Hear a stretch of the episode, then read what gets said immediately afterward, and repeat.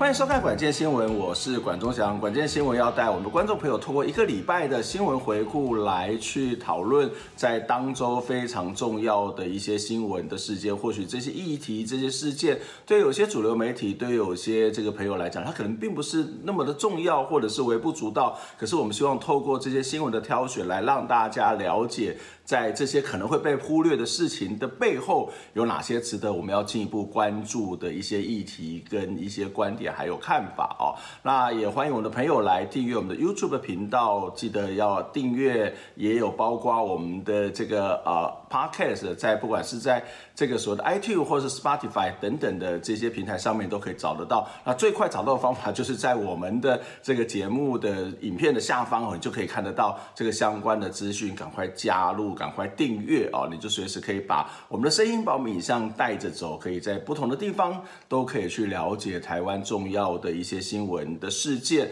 好，那当然在这个礼拜一件事情，我相信所有的媒体都是集中的心力在进行报道，就是所谓的抗疫哦，就是所谓的新型冠状病毒或称之为武汉肺炎的这个所谓的疫情呢，持续的这个蔓延到目前为止也看不到有比较明确的迹象。那还好，台湾的。政府呢，其实反应是够快的哦，然后也做了非常不错的这些所谓的防疫的措施。当然，这些防疫的措施当中也会有一些争议的地方，包括我们上礼拜谈到的这个小明的事件，或者是我们可以看到，在很多人要去领口罩，或者是很多人要去拿这个所谓的。呃，酒精他都发现哦，特别是酒精的部分，这个政策哦的一日数变哦，所以让他们在非常非常的麻烦。那有时候真正需要的人，他可能在工作，他拿不到哦，所以这还是有一些值得我们要进一步关注跟检讨的地方。那当然很重要的是，我们面对这些所谓的疫情，面对这些所谓的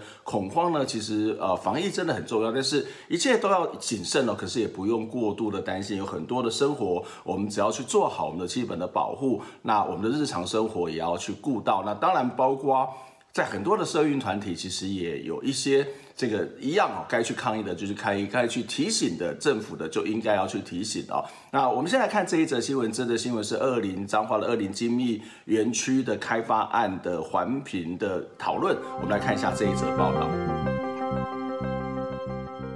关心二零精密机械园区开发案环评审查的民众坐满会议室，不会议都还没开始，环团打算用手机直播，却遭主席制止，引爆冲突。环团不满环保署虽有直播，但结束后影像消失，无法重新检视。但主席表示，下周一影片会上网，双方你来我往。如果没有上网的话，你们这些委员要怎么办？哦，没有，如果没有上网，我辞职，我主席辞职。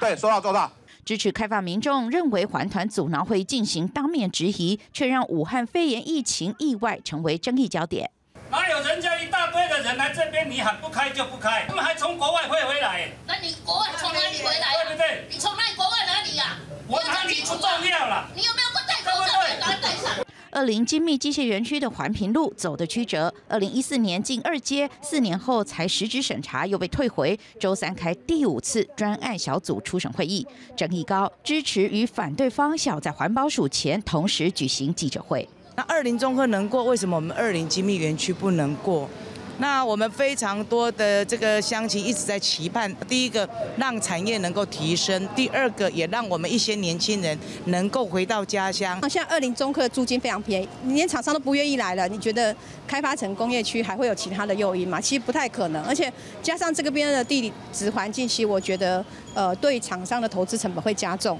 开发面积达两百一十二公顷的园区，县长强调这是彰化人的期盼，希望替地方争取活路，但环团质疑开发单位要使用再生水浇灌，恐怕会渗入地下水，污染周遭农地。记者吴家宝台北报道。好，在这则报道当中呢，我们看到这个彰化县环保联盟的这个总干事施月英，他提出了一个看法啊、哦。这个看法呢，其实他就提到说，在现在二林中科的这个园区的这个租金已经非常非常便宜了，但是厂商都不愿意来。那他觉得说，你做的这个开发。这个成这种所谓的工业园区哦，它还会有其他的诱因吗？这其实是一个在台湾，呃，我们看到一个常常会有的一些争议跟讨论哦。在这件事情当中，你看到了这个彰化县长哦，那他其实是比较支持开发，也到现场去支持的这些开发方，那让环保团体也在这边。表达这些所谓的抗议哦。那在支持开发方，我们可以看到县长带头，这个大概都很容易去理解，因为大部分的地方政府都希望这能够大建设、大发展哦，不分蓝绿。在过去这一种所谓的开发的思维，希望能够发财的思维呢，其实都没有什么太大的改变。那并不是说这开发不可以，而是你这开发是不是应该要有基本的这种所谓的。规划，或者是会应该要去考虑到环境的问题。我讲的基本的规划是在彰化或者在很多地方，其实在过去也曾经讨论过。我们有很多的这种所谓的科学园区或工业园区，它其实招商都不太容易。然后现在又不断的去这个征用土地，或者是要去在新的地方去盖这样的类似的这种所谓的园区。那为什么这个旧的东西没有人愿意来？是有没有经过一个很好的检讨、很好的评估，或者是我们怎么样让这些？厂商能够先把这个已经有的这些科学园区去填满，让让它做好呢？这个其实是一个必须要有的整体的规划的思维，而不是呃地方的乡亲或者地方的派系觉得哪里要盖什么，我们就去盖那样，在那个地方盖这些相关的这些。呃，工业局或是措施哦，这其实是有点点的这个，不但是本末倒置哦，常常会去浪费资源哦。不过在这个议题上面，我要跟大家进一步的讨论。在影片当中，我们可以看到这个世越英跟环评会的主席有一个争吵，这个争吵就是到底可不可以直播的问题哦。那我们来看一下下面这一则的新闻带哦，这是公民行动影音记录资料库把现场的这个画面再稍微完整的呈现。看完之后，我们再跟他谈，在过去历年来的环评会议当中，类似的争议其实也会出现。我们来看一下下面的这一段影片。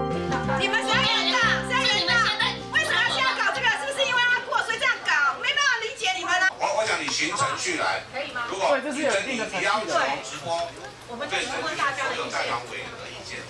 那不同意的，请你讲出你的理由，可以吗？那请那个所有非宣布的先提起，我们内部讨论。哎，我争取说我的意见。那至于施总干事刚刚所提到的那个直播后的影音档呢，在室外呢可能看不到。那呃，环保署这边哈，那个陈科长承诺呢，这个影音档呢，室外呢这个环保署会有技术问题会去处理，但是承诺最晚在下礼拜一会把它放在网络上供大家看完整的这个录音录音档啊，所以这样子就就不再不需要再有其他。民众的录音录音。如果没有上网的话，你们这委员要怎么办？哦，没有，如果没有上网，我辞职。如果下礼拜环保署没有把今天直播的档案上网上去供给各位民众浏览跟下载，那我辞职以事负责，这样可以吗？今天因为既然环保署已经有直播，好，就代表这个会议是可以直播上的。所以既然政府已经直播了。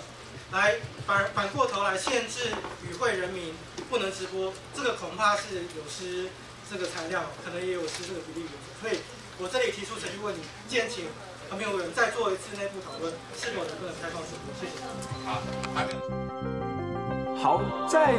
这里其实要谈到的刚刚那个争议，就是到底可不可以直播哦？那甚至在这个讨论直播之前呢，我们要来回顾在过去。这个有关环评会议，它其实包括了采访，包括了直播这些所谓的争议哦，其实也出现了好多次哦。那大概在二零零七年的时候，其实，在传媒界或者在环境界，其实发生了一个事情，叫做所谓的周富美事件啊。在第六届的环保署署长张国荣呢，其实对于所谓的环环评会议哦，其实是比较抱持的一个开放的态度哦。不过到了第七届，却有了一些改变哦，就是所谓的啊，第一次会议大概在八月十号的时候。就采取了闭门会议，而到了九月十七号要再开另外一次会议的时候，又去阻挡了电子媒体的这个拍摄，把这个窗帘这个拉起来哦，那引起了这个记者的讨这个所谓的讨论以及不满哦。那自由时报记者周富美，当时的记者周富美呢，其实就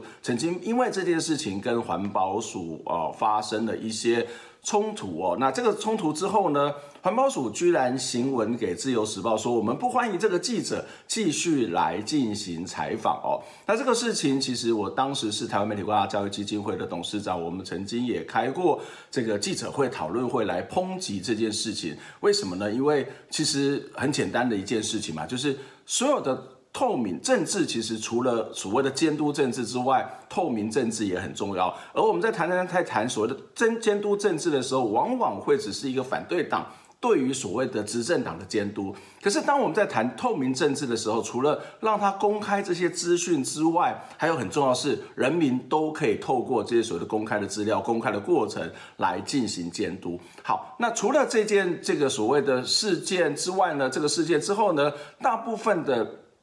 这些相关的会议哦，特别是在环保署开的，或在中央政府开的呢，他都会让记者进去采访跟拍摄哦。不过在地方政府的做法，可能就会有一些些的差别，例如说。二零一二年的时候，其实美丽湾在台东进行环评。那当时在进行环评的时候呢，其实呃这个议这个议题本身就有很多的争议啊。例如说，它是先盖完之后再去进行环评，或者是它其实在抗议的现场只容许支持的人进去，这个在这个场外去抗议，而其他的会被阻挡到其他地方。当然，它可能以这个所谓的安全的理由。不过当时也出现了，例如说啊、也。传出了这个所谓的台东的地方的记者呢，呃，就是用一些技术性的杯葛去禁止了公民记者的采访。那最后环评委员也另外辟示哦，然后呢去拒绝记者采访这个所谓的环评会议哦。那在二零一六年这个高雄的马头山的掩埋场的这个相关的环评呢，其实有类似的这种所谓的现象哦。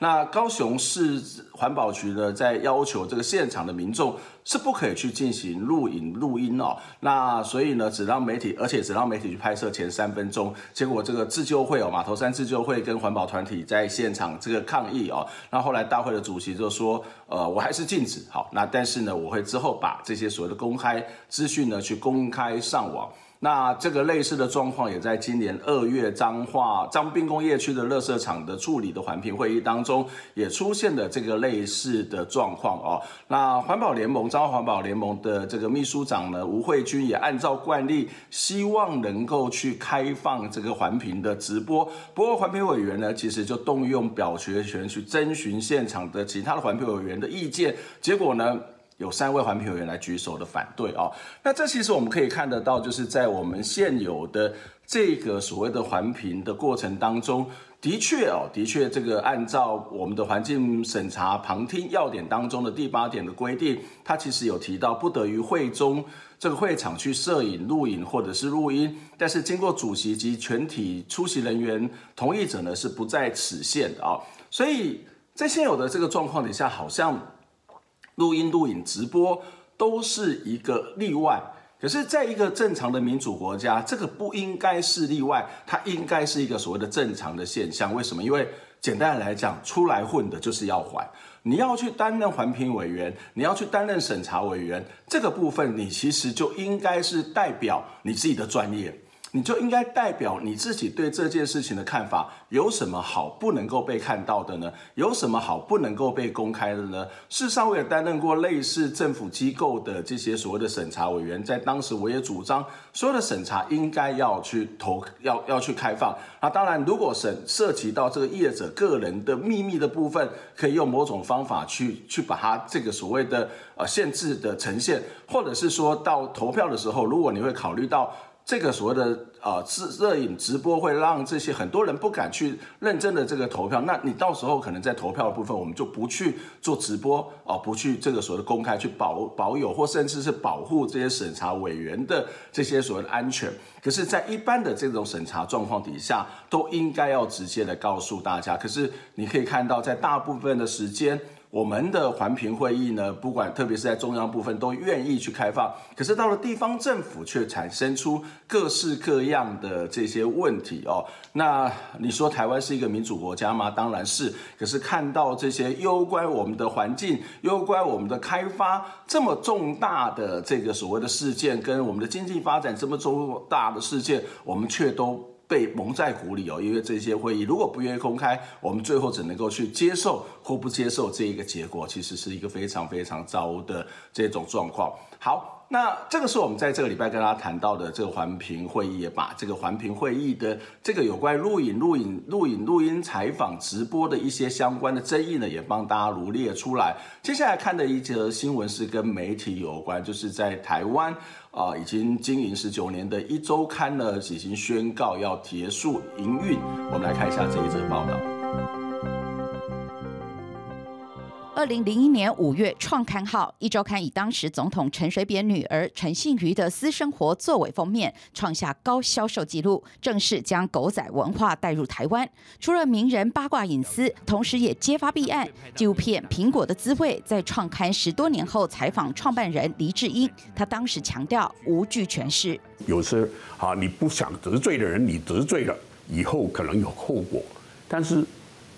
这个是做传媒你一定要承担的一个责任。常年研究壹传媒的台大教授王泰利指出，一周刊周三出刊，二零零一年起长达十年，当天电视晚间新闻头条多为周刊封面故事，名人非名人隐私皆在人前曝光，主导台湾议题走向。一周刊进军台湾，对台湾媒体最大的影响就是台湾的电视新闻。呃，或者是一般的新闻，正式进入了所谓八卦媒体的年代。王太利指出，除了山色星、一周刊的独家揭秘新闻，从李登辉总统的国安密账到陈水扁、林义士等人弊案，不分蓝绿，撼动政坛，非常的就是正负两极啦。他当然是带了台湾嗯、呃、腥风血雨般的八卦，我也相当肯定他对就是。呃，台湾整个社会的一个，事实上确实是有做出贡献，所以它是一个很极端的一个新闻媒体。二零一八年停止纸本发行，朝网络媒体发展，屡次传出将退出台湾市场。二零二零年二月二十号，一周刊发出声明，确定将于二月二十九号结束营运。上午，社长已召集员工宣布，会再跟资方有有一个协商的会议啊，然后来正式的确认一些内容这样。台北市劳动局尚未收到一周刊申请大量解雇计划，资方依法在提出计划十天内要与劳方协商，若无法达成协议，主管机关才会介入。而当年颠覆台湾媒体生态、风光上市的纸媒，如今在百家争鸣的网络世界，黯然吹起熄灯号。记者们陈信龙台北报道。很多人认为说，呃，这个一周刊带来的这个八卦的文化，当然我不否认哦。但是你说它带来的吗？这个部分我是比较不同意。我可以同意的是，一周刊带台来台湾之后，把这个八卦文化或所谓偷窥的文化，是把它。发扬光大到某种的淋漓尽致哦。为什么这么说？其实，在一周刊来之前，其实就包括像美华报道、独家报道这些，在一般的在过去都会变成是所谓的八卦杂志或是大八开杂志的这种所谓的营运哦。这些经营其实早就已经充满了非常非常多的这种偷窥隐私啊、八卦，只不过他们可能不像。这个狗仔队这么的强哈，不像一周刊所带来狗仔队这么的强，但是这种文化、这种特质其实早就存在，而这个也不是在现在台湾，在从中国报业的发展史上，早也有很多很多类似的这种所谓的小报化，或者是八卦化，或者是去偷窥名人隐私的这个部分哦。那一周刊进来之后呢，其实这个部分当然引起了很大的争议，不过也有人会觉得说。呃，对于所谓的政治人物的这种所谓的监督很重要，但是要分成两个部分啦，一个就是。所谓的他的私领域哦，所以这个私领域的监督，有人会认为说，哎，这样的一个监督好，为什么好？是因为他除魅化，我们过去都把所谓的公众人物都变成是一种偶像，都觉得说，哇，你好棒棒，你好强。可是实际上，这些公众人物有这么好吗？他的道德或他生活里面真相他所外在表现的是这样子吗？这当然也有一些争议哦。所以除魅化可能会觉得这是一个好的地方，有人会觉得说。哎，这个公众人物的这个隐私关公共事务有什么事情？只要他不涉及到公共的利益，只要他做的东西不用到公共的资源，他的能力跟他的操守，这个特别是所谓的师德的操守之间没有什么等同的关系。你这样去破坏他的家庭，也去毁了一个政治人物，所以这个大家出现了这种看法哦。但对于所谓的政治人物的，一个是在所谓的私德的部分，另外一个部分是在所谓公共的地方，在公共地方，这其实你都不得不去称赞这个一传媒，它在所谓的所谓的公共议题的监督上面踢爆了非常非常多的这种政府的狗屁倒灶的事情哦，也就是它其实是一个什么？是一个在过去非常强调的一种所谓自由主义式的媒体哦，那他认为媒体应该是第四权嘛，这个第四权当然要去监督这个有权力的人。可是话又说回来，一个很有趣的部分，这个监督是不是出自于监督呢？可能是，但是除了这个所谓出自于所谓的媒体的良知之外，我想对于黎智英而言，对很多人他其实这些监督，他其实是一个非常非常重要的商品，因为他透过这些监督，他所以一半一部分可以去。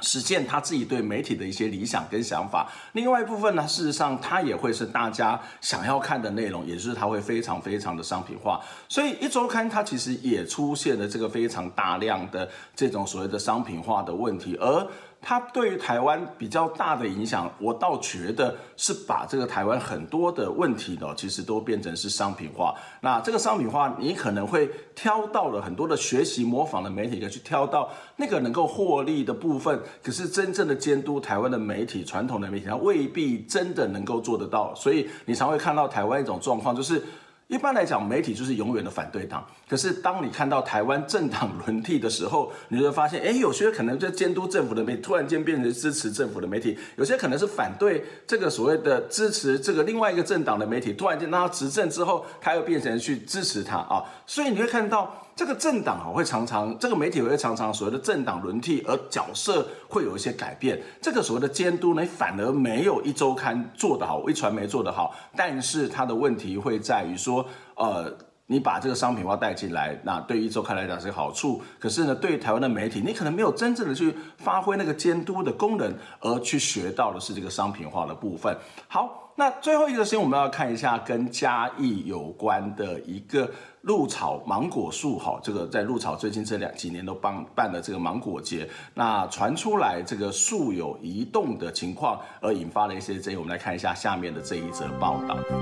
一丛一丛的树啊，顶面拢有被移栽记号，嘉义县鹿草乡尾条啊工业区的联华道路要进行道路拓宽的工程。一六七县道两边边大约有一百二十丛的树啊，嘛要来移栽。消息一出来，就引起着护树联盟甲每当拢会举办封路拍山影活动的鹿草公所烦恼。呃，鹿草乡这几年哈，呃，连续每一年都会开放给全国的呃民众哈打芒果青的活动，一定要把一六七线的芒果树哈全数的保留。啊，因为这一段的一个芒果树哈，对鹿草乡而言非常的重要。这条一六七管道目前只有两个车道，未来会拓宽二十四米宽，总共四个车道。县政府建设署表示，为了要保护这位移栽的树啊，会就近种在边啊，打造一个比路更较宽的绿带。同时，嘛要求承包商要确实做好树啊移栽的工作。那为了不移这些树，造成这个树木的死亡，所以我们增加了用地的。就规划往南侧做，所以增加了很多用地，将将近六点四公顷的土地。然后我们还要，因为这些树留下来，我们还要跟台糖征收这些树下来，所以总共经费要多花了一亿两千多万。因为进行中正大学老树移栽问题，民间团体嘛不断催生老树保护条例。官府嘛表示，目前法案预计要伫三月送入要议会，但是一六七县道这个树啊，大概是四十档至五十档左右，是毋是适用这的法例，阁要等到正式法案通过才会知影。记者林伟霆嘉义报道。在这个报道当中，我们看到，呃，不管是鹿草乡的乡长，或者是这个嘉义县建设处的处长，都强调护树的重要性哦。的确，我们也看到，在政府的相关的政策当中，也把这个道路是除了变宽之外，也花了更多的钱，在于所谓的移树，或者是在于所谓的把这个变成是一个比较漂亮的林林荫大道的部分哦。那这些分，当然我们都必须要给予肯定哦，特别是在。过去民雄大学路的这个护树争议之后，我们也可以看到，这个县政府呢，在移树的这件事情上面是显得格外的谨慎。而当时答应这个嘉义的这个大学路护树联盟要做的这个老树保护条例哦，其实呃，据说在媒体报道当中也看到，他们也正在这个制定当中。但是在这个我们所谓的觉得这个政府在慢慢的有这些概念的同时，也必须要有几个部分，我们也要同时的去提醒。第一个就是。